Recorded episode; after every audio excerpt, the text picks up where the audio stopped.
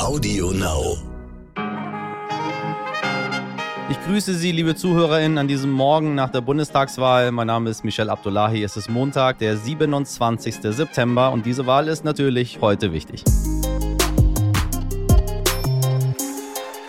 Das wird ein langer Wahlabend, das ist sicher, aber das ist eben auch sicher, dass viele Bürgerinnen und Bürger ihr Kreuz bei der SPD gemacht haben, weil sie wollen, dass es einen Wechsel in der Regierung gibt und auch weil sie wollen, dass der nächste Kanzler dieses Landes Olaf Scholz heißt. Dieser Bundeskanzler muss ein Projekt entwickeln, das länger trägt als nur die nächsten Wochen. Eine wichtige Wahlperiode liegt vor uns. Zu dieser Aufgabe bin ich bereit. Ja, Sie haben es gehört, eine Regierung, die wollen Sie natürlich beide anführen. Armin Laschet von der CDU und Olaf Scholz von der SPD. So, die Fragen jetzt. Steht uns ein harter Machtkampf um die Regierungsspitze bevor? Wer hat die besseren Chancen? Und so weiter und so weiter. Darum wird es gleich gehen. Ich habe die Politikexpertinnen schlechthin bei mir, Jutta Bieling-Wonka und Horst von Butler, zur Doppelanalyse jetzt gleich. Da können Sie sich schon mal drauf freuen.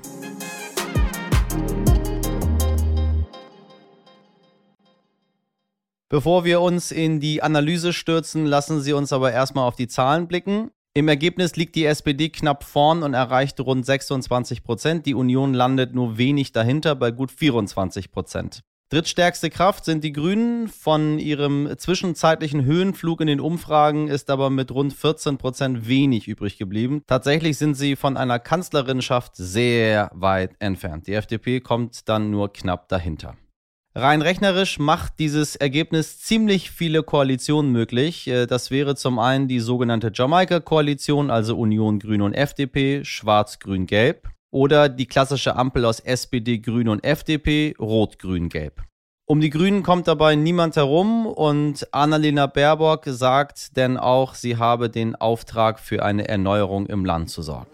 Und auch wenn wir unser eigenes Wahlziel nicht erreicht haben, hat dieser Wahlkampf äh, damit dafür gesorgt, dass äh, in dieser Zeit wirklich darüber geredet würde, was braucht eine neue Regierung. Wir haben überall auf den Marktplätzen gesehen, so eine Dynamik von jungen Menschen, aber auch von vielen anderen, die eine Erneuerung wollen. Und trotzdem geistert äh, ja immer noch das Gespenst einer großen Koalition herum. Die wollte nach der vergangenen Bundestagswahl auch niemand so richtig. Und dann, zack, gab es doch wieder eine. Auch jetzt hat weder ein Herr Laschet noch ein Herr Scholz die GroKo ausgeschlossen. Auch wenn aus der CSU verlautet, eine GroKo unter SPD-Führung könne man sich eigentlich nicht vorstellen. Immerhin sagt man könne. Ne, meine Damen und Herren, könne.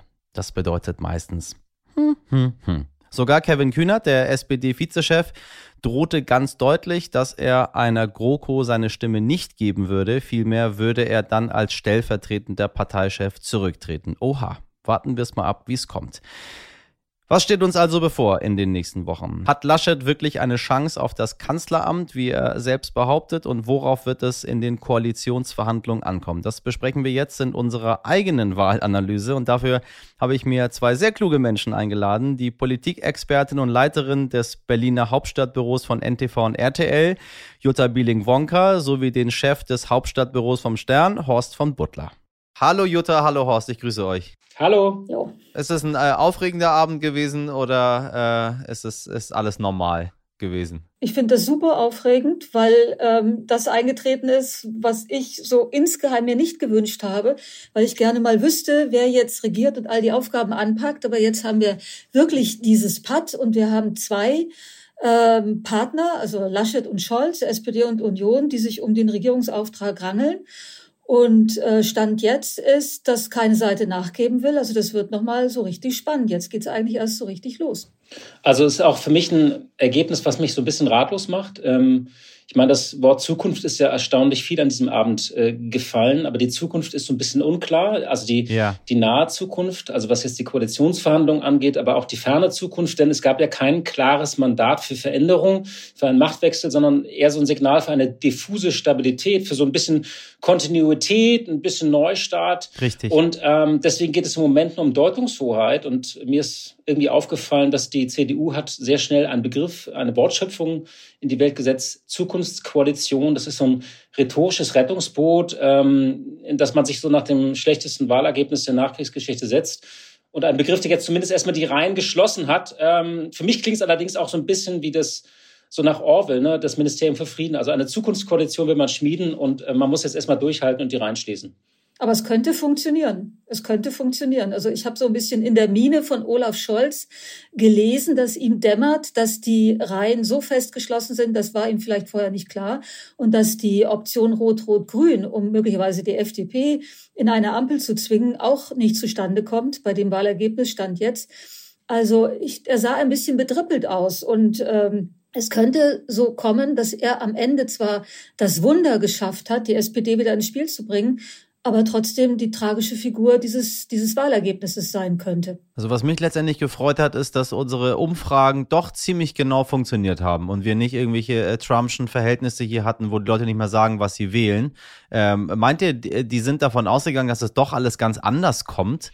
Also ähm, es war ja eine große Unsicherheit zu spüren, ähm, ob ob es wirklich sozusagen so kommt, wie in den äh, Umfragen vorausgesagt, oder ob man diesen Hillary-Moment hat, äh, wie du hast erwähnt, wie in den USA, wo sozusagen so das, was in der Berliner Blase erzeugt wird zwischen Demoskopen und Journalisten, dass das etwas ganz anderes ist als die Stimmung da, daraus im Land. Richtig. Das war jetzt nicht so. Trotzdem ist das Signal, finde ich, so ein äh, bisschen unklar eigentlich geblieben, äh, weil es kein, also die SPD ist der gefühlte Sieger, weil sie von unten kommt. Äh, die CDU ist der klare Wahlverlierer eigentlich, weil, weil sie von über 30 Prozent kommen. Aber beide sind so Mitte 20 und ähm, das Interessante fand ich, dass eigentlich äh, Christian Lindner von der FDP sehr früh die Botschaft ausgesendet hat an die Grünen, ähm, lass uns doch beide erstmal reden, warum soll eigentlich immer die stärkste Kraft einladen? Und die Baerbock hat eigentlich direkt äh, darauf eingeschlagen. Also es kann ja auch sein, genau, dass richtig. die beide reden und sagen, lass uns erstmal auf drei, vier Themen einigen und dann beschließen wir, mit wem wir eigentlich das am besten durchsetzen können. Jetzt muss man natürlich schauen, dass in dieser Situation die Union, ähm, das sind einfach brachiale Machtpolitiker. Das finde ich, konnte man so ein bisschen spüren, ja, ja. wie äh, Laschet und Söder, die sich jetzt ja nicht wahnsinnig äh, nahe stehen, doch wirklich untergehakt haben. Und die haben natürlich das ein oder andere Pfand in der Hand. Wenn Union und FDP den Grünen jetzt wirklich freie Bahn bei der Klimapolitik äh, geben und ihnen die sozusagen zu Füßen legen und dann noch das Bundespräsidentenamt für Frau Göring-Eckardt äh, bereithalten, Scholz wird den Steinmeier nicht opfern, dann ist das wirklich ein brutales Machtschauspiel.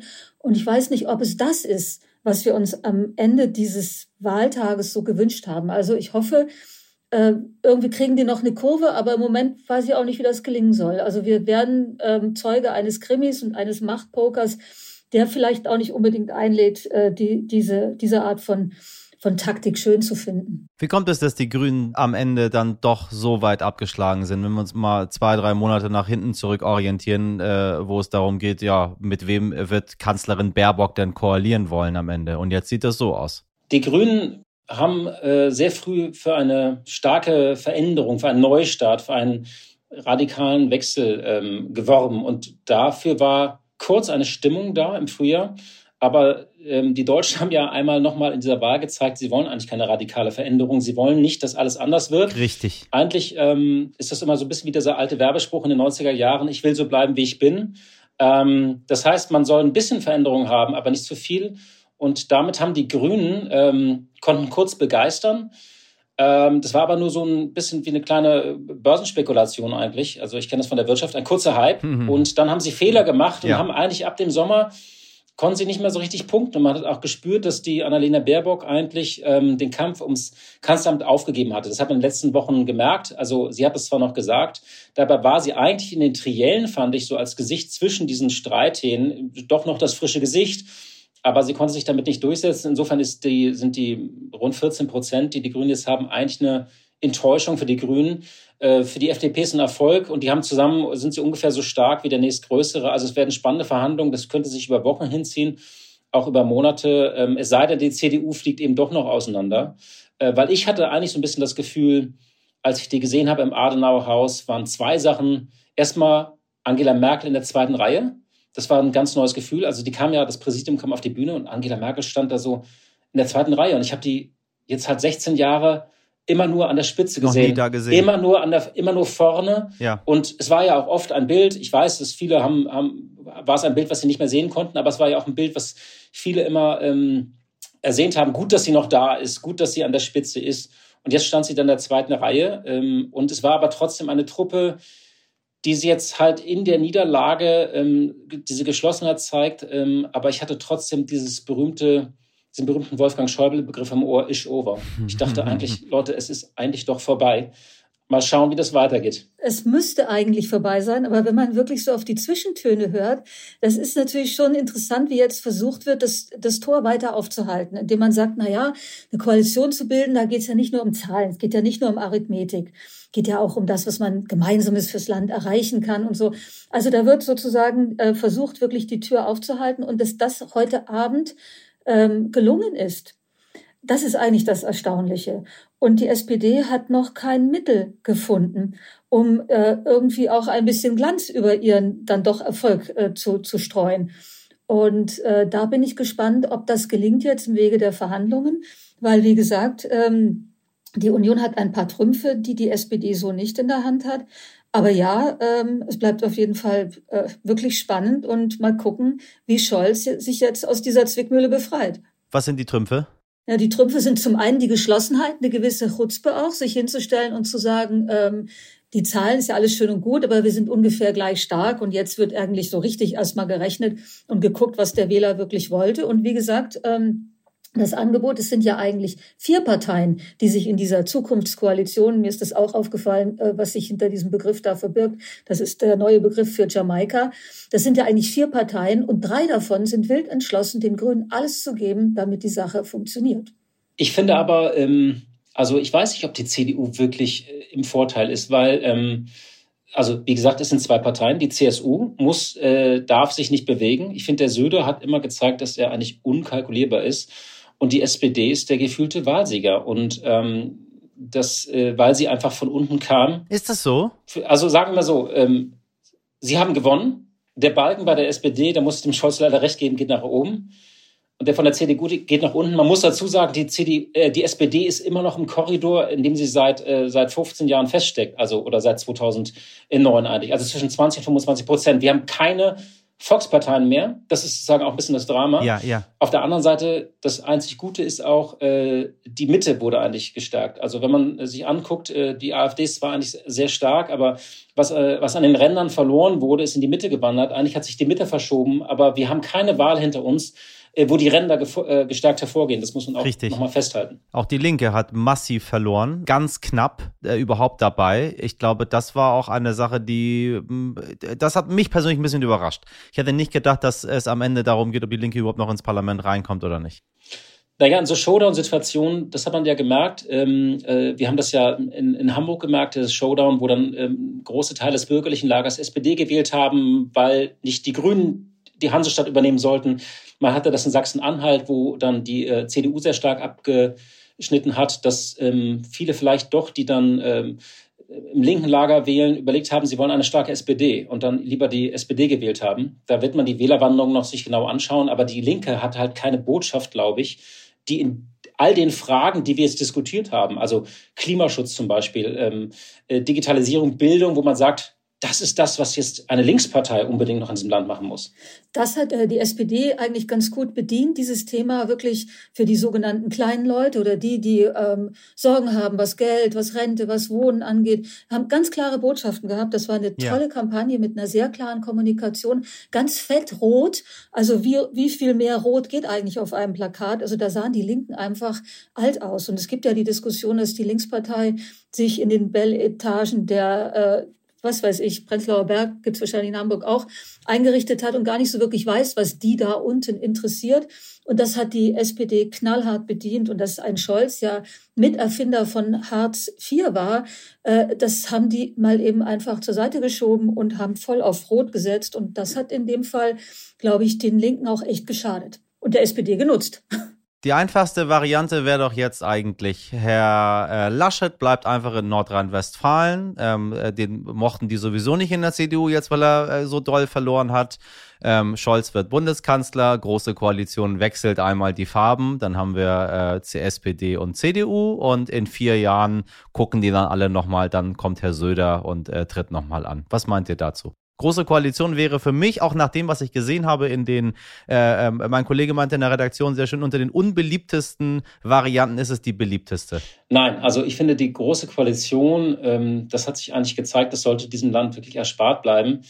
Ich erinnere eigentlich keine Reform, wie man sie nennen kann, aus den letzten vier Jahren. Ich könnte noch nicht mal aufzählen, was jetzt die letzten vier Jahre, was wir da eigentlich erreicht haben. Nun waren diese Jahre auch sehr stark von Corona geprägt. Das muss man fairerweise sagen. Das hat die Große Koalition gut gemanagt. Das kann man in Summe schon so sagen. Das haben die beide gut hinbekommen. Aber allerdings, ich, äh, ich erinnere keine große Form. Und es ist wirklich so, dass unser Land nach vier Jahren, wir brauchen einige Veränderungen. Man hat vielleicht gesehen, äh, den Economist-Titel mit diesem erschlafften Adler. Der Economist hatte uns eins als Krankenmann Europa bezeichnet, dann 2010 als äh, Europe's Powerhouse.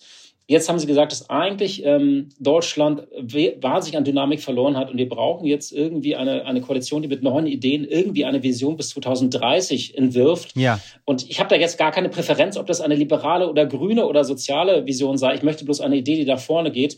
Das ist jetzt meine persönliche Meinung. Dafür steht für, mich nicht die große Koalition mit irgendwie äh, äh, mehr, mehreren hundert Seiten Koalitionsverträgen, die abgearbeitet werden, sondern mit Kompromissen, wo sich auch jeder Partner, das war übrigens auch eine Lesart heute, drin wiederfinden kann. Wir brauchen eine grüne Handschrift, wir brauchen eine liberale Handschrift und dann eben auch eine der Mitte, ob es dann eine sozialdemokratische oder oder oder äh, eine christdemokratische christlich-demokratische ist, das wird man dann nochmal schauen. Aber das denke ich, ähm, das wird der Armin Laschet versuchen zu bewerkstelligen, weil Armin Laschet, um nochmal auf deine Frage, Michel, zurückzukommen, der will unbedingt Kanzler werden. Der will das. Und der ist immer noch da. Der hat ja heute sogar geschafft, auf den letzten Meter noch einen super Fettnapf zu erwischen, quasi kurz bevor die Sache ja. vorbei war. Ja, ja. Das macht aber nichts. Er ist immer noch da. Und selbst Söder kriegt ihn da nicht weg. Er sitzt da immer noch. Und ich glaube, er will wirklich Kanzler werden. Und er ist ja einer, der, ähm, so beschrieben wird als jemand, der Menschen umarmt und ihnen dabei durchaus auch mal den Arm auf den Rücken dreht, so dass sie dann auch nicht mehr irgendwie äh, ähm, schaden können. Der wird jetzt dieses Verhandlungsgeschick ausspielen und insofern glaube ich, wird es sehr spannend werden. Und wenn die Schere zwischen Union und SPD nicht wirklich noch ein bisschen deutlicher auseinandergeht und danach sieht es ja jetzt gerade nicht aus, dann wird das so ein politisches Armdrücken und da ist Armin Laschet nicht zu unterschätzen.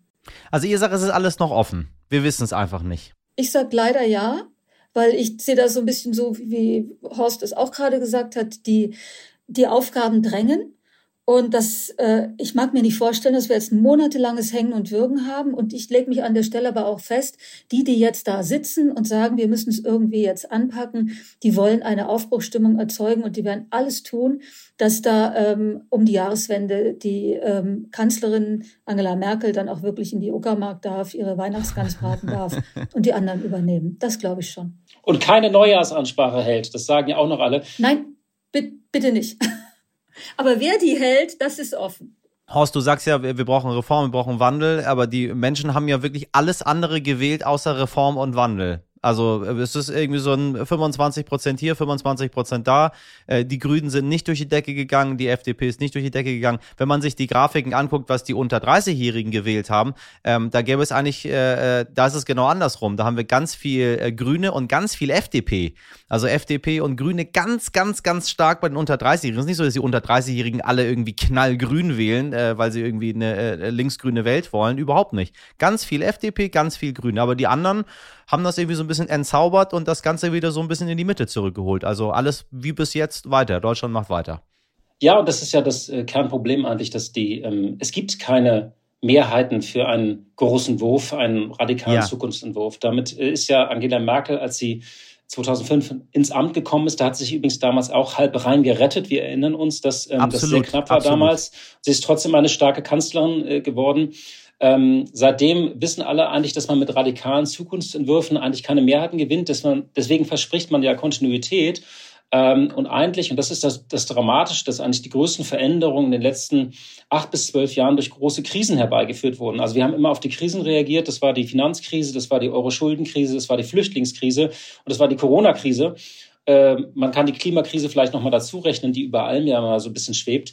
Und das ist eigentlich das Dramatische, dass wir immer auf diese Krisen nur reagiert haben. Wir haben das gut hinbekommen, aber wir müssen ja mal irgendwie ins Gestalten kommen. Also wir können ja nicht sagen, äh, wir warten jetzt, bis die nächste Krise kommt und machen nur weiter so, sondern man muss dazwischen einige Reformen machen. Und wir hatten das Glück, dass die Wirtschaft so gut lief und dass die Große Koalition eigentlich vor allem Geld verteilen konnte in den letzten Jahren. Aber ich bin ein bisschen pessimistisch, dass das Geld noch genauso reinkommen wird äh, wie in der Zeit ab 2015, wo wir ja vor allem Überschüsse erwirtschaftet haben. Also das ähm, äh, die Wirtschaft wird wieder wachsen, aber wir können nicht vieles wiederholen wie damals, weil ab in einigen Jahren gehen jetzt die Babyboomer in Rente. Ähm, äh, die Zinsen werden vielleicht nicht immer so niedrig bleiben. Also wir hatten sehr günstige Bedingungen auch. Und ähm, man kann sich nicht darauf verlassen, dass es jetzt einfach so weiterläuft. Und das ist eigentlich das Dramatische, dass wir, also wir sollten uns nicht von Krisen leiten lassen. Das wäre so, so, so meine Empfehlung. Aber das wissen wir ja schon seit einiger Zeit, dass es so nicht weitergehen kann. Und das ist mindestens in der Spätphase der Kanzlerschaft von Angela Merkel, finde ich, das Fatale gewesen, dass sie ähm, uns und wir haben das ja auch schön gefunden, sonst hätte sie diese Mehrheiten ja nicht gehabt. Sie hat uns eine völlig zumutungsfreie Politik zugesichert und beschert. Wir mussten uns all diesen Veränderungen gar nicht stellen. Und äh, jetzt stellen wir plötzlich fest, äh, hoppla, äh, jetzt eilt es aber ein bisschen. Aber so insgeheim würden wir halt gerne wieder ähm, noch ein paar Jahre Verlängerung bekommen mit kleinen äh, Veränderungen, die uns nicht so wirklich umtreiben. Und das ist ja das, was Laschet auf äh, nahezu unnachahmliche Weise verkörpert. So, man muss sich bewegen, aber nicht zu sehr. Und damit entspricht er vielleicht äh, so den, den zwei Seelen, die, oder, die wir so in unserer Brust haben, wenn wir so drüber nachdenken, wie es denn weitergehen soll. Und das sehen natürlich junge Leute deutlich anders, weil die müssen den ganzen Schlamassel von den Schulden bis hin zum Klima am Ende ausbaden und sagen, hey, nun, so geht's jetzt nicht weiter. Aber Deutschland ist eben ein Land, wo die, ähm, die Älteren die Mehrheit sind. Und das merkt man am Ende auch an diesen Wahlergebnissen. Darf ich das vielleicht nochmal an äh, ein, zwei Beispielen ganz kurz Sehr sagen? Gerne. Tatsächlich, also eines der Kernversprechen, also Laschet, über den haben wir jetzt gesprochen, aber ähm, Scholz hatte eine sehr gute Kampagne. Zwei seiner Versprechen waren aber ähm, äh, Mindestlohn 12 Euro und stabile Renten. Wenn man da genau hinschaut, sind stabile Renten eigentlich ein fatales Versprechen und sie sind eigentlich auch gar kein Versprechen, weil die Große Koalition hat durch eine sogenannte doppelte Haltelinie, die Details erspare ich den Hörerinnen und Hörern jetzt mal, aber eigentlich beschlossen, dass die bis 2025 gilt. Also Scholz hat eigentlich gar kein neues Versprechen gemacht, sondern nur versprochen, dass das, was beschlossen wurde bis 2025, weiterhin gilt. So. Unser, unser Land wird aber älter. Es gehen Millionen Menschen bis 2030 in Rente. Das heißt, man müsste eigentlich die acht Jahre nutzen, um Reformen zu machen, um einen Kapitalstock vielleicht noch aufzubauen. So, das, äh, aber das hat er nicht versprochen, sondern er hat da Stabilität versprochen. Natürlich muss, müssen für Menschen, die jetzt in Rente gehen, die Renten stabil bleiben. Aber wir reden ja hier über die nächste Generation. Das halte ich für fatal. Und Mindestlohn 12 Euro kann ich auch verstehen für die Lohngruppen unten. Da kann man was tun. Aber das ist übrigens ein Pfad, der wäre bis 2023 eh erreicht worden. Und Andrea Nahles, die ehemalige SPD-Chefin, hat damals gesagt, wir haben eine Mindestlohnkommission, um das Thema aus Wahlkämpfen rauszuhalten. Also auch das ist kein wirkliches starkes Versprechen, das kann man machen, aber das ist nicht etwas, was bis 2030 trägt. So. Wenn Scholz das jetzt wirklich nicht schafft, ins Kanzleramt zu kommen, obwohl er nie an den Gittern gerüttelt hat, wie Schröder, der letzte sozialdemokratische Kanzler, aber er will es schon sehr, dann gibt es immerhin ein kleines Trostpflaster, weil hoch im Norden sich möglicherweise eine nächste Kandidatin dann warm läuft, ist dann Manuela Schwesig. Das ist vielleicht ein Trostpflaster für Olaf Scholz an diesem Abend. Ansonsten ähm, ja, es wird spannend, es ist ein wirklicher Krimi und äh, ich lege mich aber fest, ich glaube, dass wir unterm Weihnachtsbaum schon wissen werden, wer der neue Kanzler ist. Eine Kanzlerin wird es ja nicht mehr sein. Da warten wir mal ab im äh, zweitgrößten Parlament der Welt nach äh, der Volksrepublik China mit 1,4 Milliarden Bevölkerung und dann unser beschauliches Deutschland mit äh, um und bei 80 Millionen. Ich danke euch sehr, ihr beiden in Berlin, für eure Einschätzung. Danke, liebe Jutta, danke, lieber Horst. Danke euch. Danke für die Einladung. Danke auch. Tschüss. Tschüss. Ja, jetzt haben wir die Analyse zweier Politikprofis gehört, aber was denken eigentlich die Jungen aus der Partei über die Wahlergebnisse? Sie erinnern sich, unsere Rubrik Die zweite Reihe. Dort haben wir aus allen im Bundestag vertretenen Parteien junge PolitikerInnen zu den Programmen befragt. Am Wahlabend haben wir sie dann nun jeweils um ein kurzes Statement gebeten. Denn wir möchten dranbleiben und nicht nur kurz was vermelden, sondern auch weiter berichten. So, das ist nämlich, ja, das, wofür heute wichtig auch steht. Und so unterschiedlich das Abschneiden der Parteien ist, so unterschiedlich sind dann auch die Reaktionen. Frust und Freude liegen ganz nah beieinander. Den Anfang macht Sarah Dubiel von der Linksjugend. Für mich als junge alleinerziehende Mutter sind die Hochrechnungen, die wir über den Abend gesehen haben bisher, einfach ein absoluter Schock. Und ein Politikwechsel ist damit absolut unwahrscheinlich. Also wir werden keine neuen Mehrheiten haben für soziale Gerechtigkeit und für Klimagerechtigkeit. Und das hat sich auch leider gezeigt, wie gerade Ältere gewählt haben, nämlich fast 40 Prozent für die CDU. Das heißt, unsere Zukunft wird überhaupt nicht beachtet oder ist den Älteren einfach schlichtweg egal. Und das finde ich tatsächlich sehr schade. Ähm, natürlich sehe ich auch strukturelle Probleme auch bei der Linken. Bei Güde Jensen von der FDP herrscht dagegen Aufbruchstimmung. Sie hat es über einen Listenplatz ins Parlament geschafft. Für mich persönlich bedeutet das Wahlergebnis eine ganz große Ehre. Ähm, ganz, ganz, ganz höchstwahrscheinlich ja wieder Teil und Mitglied des Deutschen Bundestages sein zu dürfen und Schleswig-Holstein und die Freien Demokraten in dem 20. Deutschen Bundestag weiter vertreten zu dürfen. Und ich freue mich ganz, ganz äh, doll darüber, dass, äh, dass das ab morgen dann losgeht. Und ähm, bin gespannt, was die Zeit bringt und auch, was da so an Aufgaben auf uns zukommt. Und ich hätte richtig Lust auf mehr Verantwortung.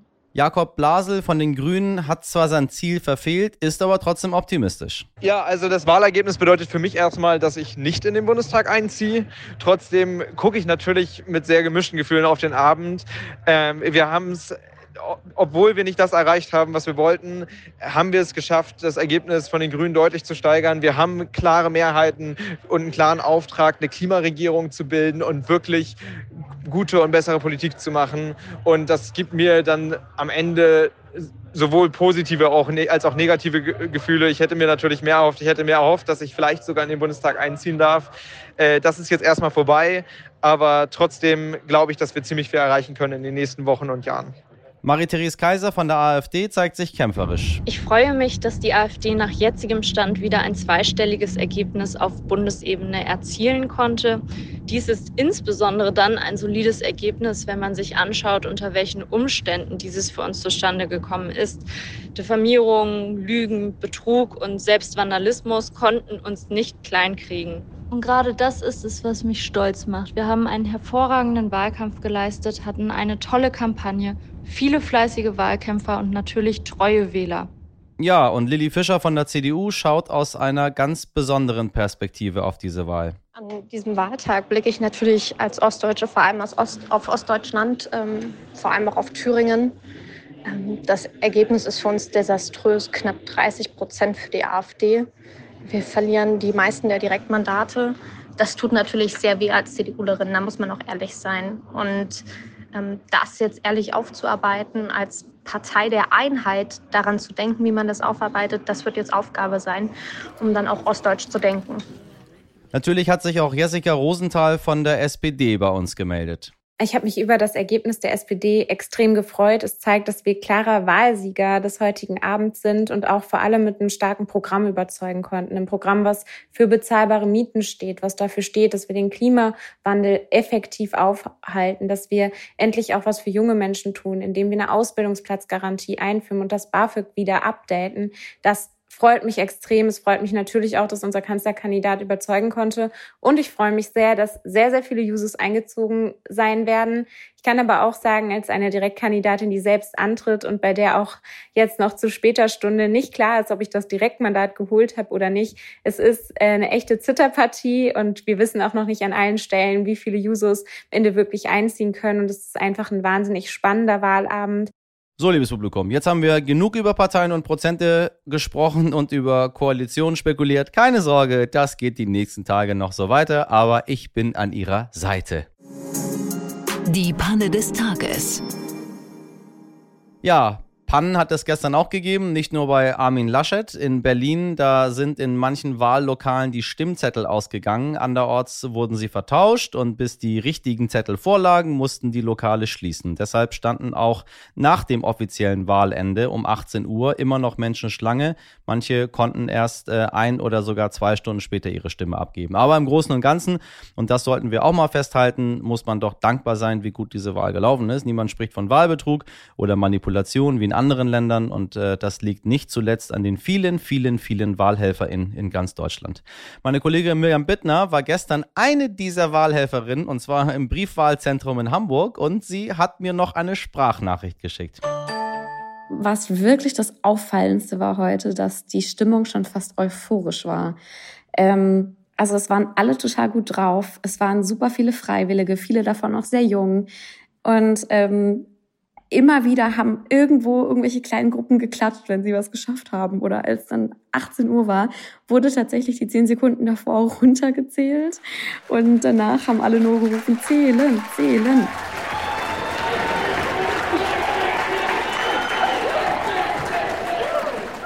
Das fand ich sehr besonders heute. Und ich würde schon fast sagen, ähm, der Wille, dass sich da was tut, war zumindest hier in Hamburg in Messehallen schon irgendwo spürbar.